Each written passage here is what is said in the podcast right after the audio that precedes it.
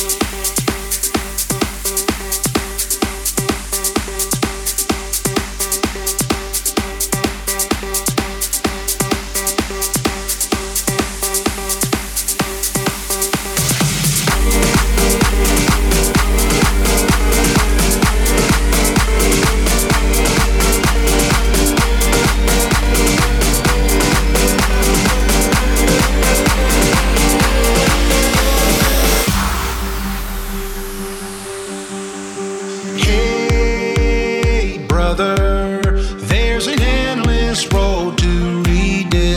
Thursday.